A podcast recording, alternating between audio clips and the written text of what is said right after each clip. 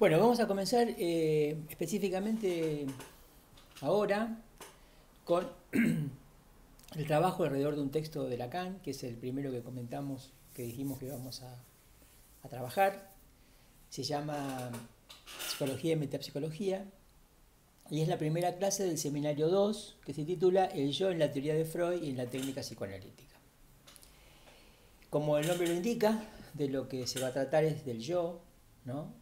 De, como dice Lacan al principio de la clase, definir la naturaleza del yo. Tenemos que considerar un par de cuestiones antes de entrar directamente en la clase, y es que eh, en francés tenemos dos términos para lo que nosotros llamamos yo. Por un lado, el je y el moi tanto je como moi en francés se eh, traducen yo. El tema es que hay una diferencia, y esa diferencia este, Lacan la hace jugar. ¿no? Y es que el, el, moi en verdad es un yo, pero es un yo mudo. El, yo, el moi es mudo, el, el moi es este, pura imagen. Es, es, el, es la imagen del cuerpo en el espejo. En cambio el je el ye habla. El ye es un yo que habla.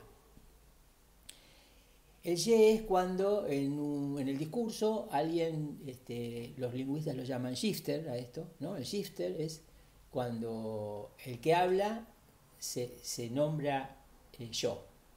Yo salto, por ejemplo, ¿no? Ese es el yo en el discurso, pues es el yo que habla. Y es un yo que tienen que ver con, la actividad fundamentalmente, ¿no? Es un yo activo, como decimos, yo salto, yo voy al cine, yo camino, ¿no? En cambio, el yo moi, al ser mudo, eh, cumple algo que es más aproximado a la función de objeto, ¿no? Es como, si forzamos un poco las cuestiones en nuestra lengua, nosotros decimos este, este, algo muy próximo al moi, que es cuando decimos mi. Por ejemplo, cuando uno dice, ¿me hablas a mí? ¿No? Allí está claro que el que habla es el otro, ¿no? Y que uno, este, como mí, como yo, está en, un lugar que tiene más que ver con un objeto. Entonces, este, en la traducción esto pesa porque Lacan usa alternativamente moi y y, tienen lugares distintos en la estructura y tienen funciones distintas. Este, y esta es una primera diferencia que en la traducción se llegó a resolver ¿no? Este, aclarando, cuando el yo es el yo ye, se pone yo y ye entre paréntesis. Cuando se trata del yo moi, no se hace ninguna aclaración. Esta es una diferencia importante, pero aunque sea importante esta diferencia, esta diferencia pertenece este, al yo, podríamos decir así. Otra diferencia importante que hacemos en el psicoanálisis, que es otra diferencia, que no tiene directamente que ver con esto, es que el yo no es el sujeto. Nosotros vamos a diferenciar yo de sujeto. El sujeto no es el yo, el yo no es el sujeto. ¿no? El yo, ya sea moi o ye. El yo no es el sujeto, el sujeto es otra cosa. El sujeto como sujeto del inconsciente, el sujeto del que hablamos en el, psicoanálisis de una manera absolutamente precisa y que vamos a ir este, dando sus coordenadas, podemos decir así, sus su características, las vamos a ir situando a medida que avancemos en el dictado de la materia. Lacan comienza esta, clase diciendo que el yo no es específico del psicoanálisis, que existe una concepción preanalítica del yo. No obstante, cuando Freud hace su trabajo, su descubrimiento e inventa el psicoanálisis, podríamos decir así. Freud le va a dar al yo un lugar en la estructura. Esto es lo que va a ser importante, ¿no? Esto es lo que vamos a poder trabajar, vamos a tener que trabajar el lugar que tiene el yo en la estructura. Algo importantísimo que se suele este, colar, podríamos decir así, ideológico, ¿no? es que el yo es malo y el sujeto es bueno. Bueno, esto déjenlo de lado, esto no sirve para nada, el yo no es ni malo ni bueno y el sujeto no es ni malo ni bueno. El yo es una, es, una función necesaria, es una función psíquica necesaria, tiene que ver con, con, el dominio ya sea del cuerpo como del discurso, de lo que se dice, cuando uno quiere decir algo intencionalmente opera el yo, cuando uno este, quiere mover su cuerpo, sostener un bebé, pasarle a alguien un vaso de agua, eso lo hace el yo. ¿no? El yo en tanto que instancia de dominio, podríamos decir así. Quiere decir que el problema no es que el yo sea malo o bueno, sino que el problema y la situación es darle al yo el, lugar que tiene. ¿no? Es lo que hizo Freud. Freud le dio al yo el lugar que, tiene, el lugar que debe tener. El lugar que tiene en la estructura, podemos decir así. Es decir, hay que cuál es el lugar del yo si hay inconsciente, por ejemplo. Esa sería este, la cuestión. Ahora bien, Lacan aclara en la clase que eh, esta concepción eh, preanalítica del yo ejerce una fuerte atracción. Este, y se sorprende de alguna manera, o parece sorprenderse en el desarrollo del texto, ¿no? en donde como con Freud cambiaron las condiciones, ¿no es cierto? Este, y este, esta noción psicoanalítica debió ser abandonada, podríamos decir así, ¿no es cierto? Este, esta noción retorna, ¿no? Este, y se vuelve a instalar esta noción preanalítica del yo. ¿no? Este es el problema, digamos, que, que Lacan afronta, afronta perdón, en el momento en el cual ¿no es cierto? Este, va a desarrollar su enseñanza. ¿no? Este, Lacan dice ¿no es cierto? que todo esto condujo ¿no? a, dice así, lo dice así en el texto, la reabsorción del saber analítico en la psicología general, que en este caso significa psicología preanalítica. Evidentemente, el contexto es la discusión con los llamados postfreudianos, los discípulos de Freud, que no pudieron resistir, digamos así, a esta noción preanalítica del yo, ¿no? por la atracción que esta noción tiene, y entonces ¿no? este, desvirtuaron, si se quiere, el psicoanálisis freudiano. ¿no? Este, hicieron, eh, esto, tuvo como mucha consecuencia en la teoría ¿no? y en la técnica, que es lo que dice la, en la, en la clase. En fin, el yo es una ilusión y esta, la técnica de Freud, ¿no cierto?, va a ir más allá, va a trascender este, esta, esta, ilusión. Por eso que Lacan, dice, ¿no? en este contexto de discusión y de problemática, dice, el problema entonces es saber si el psicoanálisis se dejará llevar poco a poco a abandonar lo que por un momento fue vislumbrado, lo que el psicoanálisis aportó, o si por el contrario manifestará otra vez, ¿eh? dándole nuevo, nueva vida su relieve. Es decir, el psicoanálisis va a abandonar lo que encontró, su descubrimiento, su avance, su, su, ¿no? Su, novedad, ¿no es cierto? O vamos a poder darle nuevamente su relieve, ¿no? Que es un poco en lo que consiste la lectura que Lacan hace de Freud. Lacan lee a Freud, ¿no es cierto?, de una manera absolutamente nueva y vuelve a, podríamos decir así, ¿no? orientar el psicoanálisis ¿no? Este, reencontrar el sentido, el verdadero sentido del psicoanálisis que se había perdido por este, todas estas confusiones.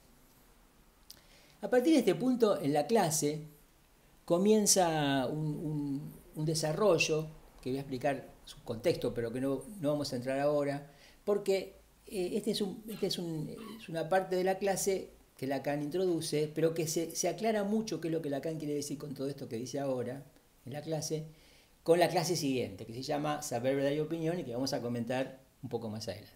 Así que no vamos a entrar ahora en los detalles de, estos párrafos que siguen, voy a contextualizarlo para que más o menos se sepa de qué se está hablando y por qué se habla de esto, y después vamos a ver cómo cuando trabajemos la próxima clase volvemos sobre este punto para que les sea más claro. En este momento Lacan va a hablar de Alexandre Coiré. Alexandre Coiré acaba de dar una conferencia este, a la misma audiencia a la que Lacan este, se dirige la, noche anterior, la verdad anterior. La conferencia fue sobre un diálogo platónico se llama el Menón. ¿No? Quiere decir que esto va a poner en juego digamos, el tema, el tema digamos, de los diálogos platónicos, es decir, la figura de Sócrates. Eh, y va a destacar de ese diálogo ¿no? lo que Lacan llama la función de la verdad en estado naciente. Después vamos a ver de qué se trata con, esta fusión de la verdad, pero evidentemente, ¿no? Este, el tema es el tema de la verdad, ese tema, va a ser el tema de la verdad y del saber, ¿no? Este, y en ese punto, este, como la clase próxima se llama Saber, Verdad y Opinión, la del seminario y la que vamos a comentar nosotros más adelante, esa clase Saber, Verdad y Opinión trata el problema de la verdad y del saber en el psicoanálisis, ¿no? partiendo de eh, eh, este, lo que posibilita discernir este diálogo este, titulado El Menón. El hecho de haber introducido en esta clase este, la figura de Sócrates, ¿no? le permite a Lacan decir que la noción de yo es posterior a Sócrates. Pero que ocurre eh, algo bastante singular, que nos ocurre a, los, seres hablantes, a nosotros, a todos nosotros, algo bastante singular, y que es que cada vez que algo emerge, ¿no es cierto?, se suele pensar que existió siempre. ¿no? Es difícil a veces este, darse cuenta de que las cosas son como son ahora, pero que no siempre fueron así. Hubo un momento que empezaron a ser así, ¿no? y a nosotros nos parece que siempre fueron así. ¿no? Nos, cuesta mucho darnos cuenta, ¿no es cierto?, eh, de dar cuenta de ese momento en que algo emerge. Por ejemplo, dice Lacan, no podemos dejar de pensar en el registro del yo, ¿no? y el yo es algo que fue adquirido en el tiempo, no existió desde siempre. Por eso, dice Lacan, es difícil pensar que no sea eterno, ¿no? que el yo no sea algo eterno. Esto hace que Lacan pueda pasar a hablar de Descartes, ¿no? conocemos el, famoso pienso del existo, ¿no? como algo fundamental en lo que se refiere a la, subjetividad, a esta emergencia primera en algún momento del yo como lo conocemos hoy. Y además aclara cómo, de Descartes en adelante, incluso contemporáneo a Descartes, ¿no es cierto? Hay un montón de consideraciones de, los, de filósofos ¿no? que, llevaron a, que, llegaron, que llevó, que llevaron a criticar la función del yo. ¿no? Les cito algo de la página 17. Dice Lacan. ¿No es llamativo que mediante un extraordinario malabarismo de la historia, por haber abandonado un instante lo subversivo de la aportación de Freud, lo cual en cierta tradición de elaboración del pensamiento puede pasar por un progreso, se haya retornado más acá de esta crítica filosófica que no es reciente? Es decir, Lacan, ¿no cierto?, se sorprende, dice, no es llamativo, ¿no? No es llamativo que, que este, este, el psicoanálisis ya haya tomado este rumbo, ¿no? que se haya tomado este, eh, esta noción de yo, considerando que ya había sido criticada por filósofos previos al psicoanálisis, previos a Freud. ¿no? ¿Cómo, cómo vuelve el yo a tener el lugar que tiene en este momento, en este momento para Lacan, ¿no? Este, que tuvo en el psicoanálisis con los posfreudianos? ¿Por qué vuelve yo a tener este, este lugar este, si ya este, la crítica filosófica lo había puesto en cuestión? lo había cuestionado. A partir de acá aparece otra este, formulación importantísima, ¿no? Este, voy salteando algunos puntos porque va a ser imposible comentar todo, en donde Lacan recuerda a Rimbaud, el poeta Rimbaud, ¿no? con una frase que él retoma y que dice que le viene bien para lo que quiere desarrollar y para le viene bien porque es, este, se lleva bien con el espíritu freudiano, ¿no? la famosa frase que yo es otro. ¿no? Yo es otro, es lo que dice Rimbaud, Lacan dice un poco sin saber lo que dice, como los poetas, ¿no? pero que, que sigue la línea freudiana, ¿no es cierto? ¿Por qué? ¿Cuál es el sentido de decir yo es otro? ¿no? Que está en la misma línea del descentramiento que Freud introduce respecto a la noción de yo. Freud descentra el yo, ¿no? esto va a tener que ver con el descubrimiento del inconsciente, ¿no? y al mismo tiempo, digamos, este, este, el yo es otro, recoge ese espíritu freudiano de este, este, de descentrar al yo, ¿no? de este, introducir el descentramiento con respecto al yo. Dice Lacan un poquito más adelante, en la página 18, ¿no? Este, cuando está tratando el problema del yo, ahí van a ver que aparece el tema del yo-ye, ¿no? Este, vamos a ver ahora un poquito sobre eso. ¿no? Dice, el inconsciente escapa por completo al círculo de certidumbres mediante los cuales el hombre se reconoce como yo. ¿no? O sea, el hombre se reconoce como yo, eso da cierta certidumbre, pero el inconsciente está en otro lado. A seguido, después de decir esto, Lacan saca al, al yo-ye, ¿se acuerdan? Es el que habla, ¿no? Saca al yo-ye del campo del yo. El, campo del yo en este caso sería ¿no? lo que concierne con el moi. ¿no? ¿Por qué? ¿Por qué saca el yo-ye del campo del yo? justamente porque habla, podríamos decir. Debido a la época en la que Freud trabaja, ¿no? Freud está obligado a partir de que el yo este, es lo mismo que la conciencia, ¿no? que yo igual conciencia. Pero, como señala Lacan, como es tan difícil situar a la conciencia, ¿no? entonces, en realidad, eh, el aporte freudiano consistió fundamentalmente en organizar una dialéctica ¿no? en la que el yo-ye es distinta del yo. ¿no? Una dialéctica en la, que, en la que el yo-ye es distinto del yo. ¿No? Como decíamos antes, estamos haciendo esta diferencia entre lo que habla y lo que no habla, fundamentalmente. Si Freud aparece con esta nueva perspectiva, ¿no? Eh, es porque, digamos, para Freud el sujeto no se confunde con el individuo. ¿no? Es un tema también importante que se trata ahí. Dice, y el sujeto como descentrado con respecto al individuo, ¿no? es lo que está condensado en la fórmula yo es otro. ¿no? Dice, yo es otro quiere decir eso. Bueno, ustedes ven por dónde va esta introducción al seminario, ¿no es cierto? Se trata de poner al yo en su lugar, este, como dice al principio de la clase, se trata de definir la naturaleza del yo. Este, y hemos dejado estos párrafos que se refieren al, saber, la verdad, el menón, este, ¿no? este, el diálogo del menón, como lo, lo comenta Coiré. Hemos dejado eso para, para este, articularlo con la siguiente clase del seminario, que es saber y opinión. ¿no? Y para, y para terminar, le voy a citar este, esta frase solamente y explicarla del punto 3. Estamos, vieron que está dividida la clase en punto, punto 1, punto 2, punto 3. El punto 3 dice acá en un momento dado, este, lo que Freud introdujo a partir de 1920 son las nociones suplementarias, entonces necesarias para mantener el principio del descentramiento del sujeto.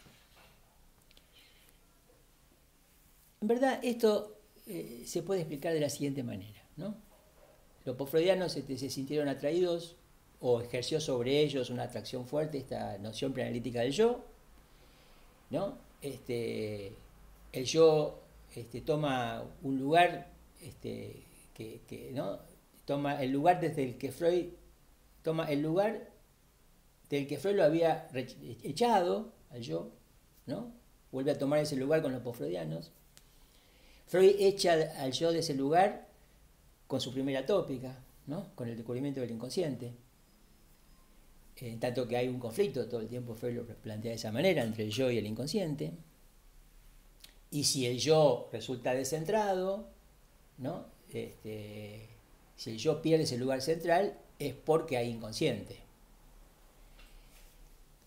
Pero a lo largo del desarrollo de la obra de Freud, con, en la relación que Freud tenía con sus discípulos, que fueron muy importantes para muchos aportes que Freud fue haciendo, muchos textos que Freud produjo, se llegó al punto en el que este, el yo vuelve a tener este lugar de dominio, el lugar de centro, y entonces Freud produce, si se quiere, esta segunda vuelta de centramiento del yo, que es lo de la segunda tópica. Es decir, a partir de 1920 se considera el punto de inflexión en donde Freud va a tratar de eh, retomar su descubrimiento, reorientar el psicoanálisis, ¿no? Porque se había, podríamos decir, Freud ya se había dado cuenta de esto, se había desorientado con los aportes de, los posfedianos, de sus discípulos directos. Habría que ver si la segunda tópica logra efectivamente, es algo que Lacan discute en algunos lugares, si la segunda tópica logra verdaderamente retomar el camino que inicialmente Freud había podido este, este, definir y había podido este, situar con la primera tópica, ¿no? con el descubrimiento del inconsciente, pero eso es algo que puede discutirse, está en, segundo, está, en, otra, en otra situación, digamos, es, otro punto, es otra cuestión otra cuestión. Lo que es importante es que acá Lacan, como va en el seminario, va a arrancar desde la lectura de Más allá del principio del placer, es decir, de todo lo producido por Freud de 1920 en adelante, ¿no? Lacan le va a dar ese sentido. Todo lo producido por Freud de 1920 en adelante tiene el sentido de insistir con el desentamiento del yo, ¿no? reafirmar el desentamiento del yo que efectivamente este, se había sentido que se había perdido, ¿no? este camino que, se había, ¿no? donde ya había una desorientación en el, conjunto, para el conjunto de los psicoanalistas. Bueno, como este,